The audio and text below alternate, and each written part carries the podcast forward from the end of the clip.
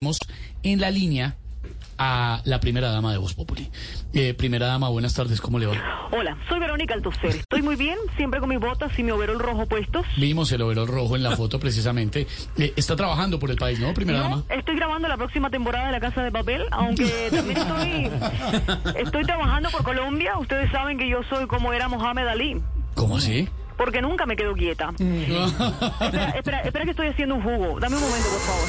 ¡Eva! ¡Qué sabrosura! ¡Qué sabrosura! guapa! ¡Je, je, je, je, je! ¡A bailar sabroso!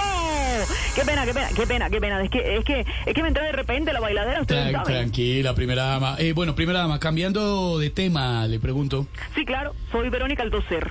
Dime. Eh, sí, ya me dijo, primera dama. Eh, eh, eso ya nos lo contó, pero bueno, le quería preguntar, ¿qué opina de todos los memes por su trepada en un árbol?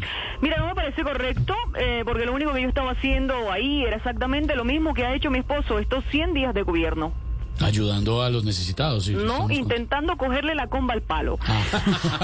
Además, mira, la gente no se imagina los esfuerzos tan grandes que se hacen desde el gobierno. Por ejemplo, en esta visita nos gastamos 65 millones de pesos.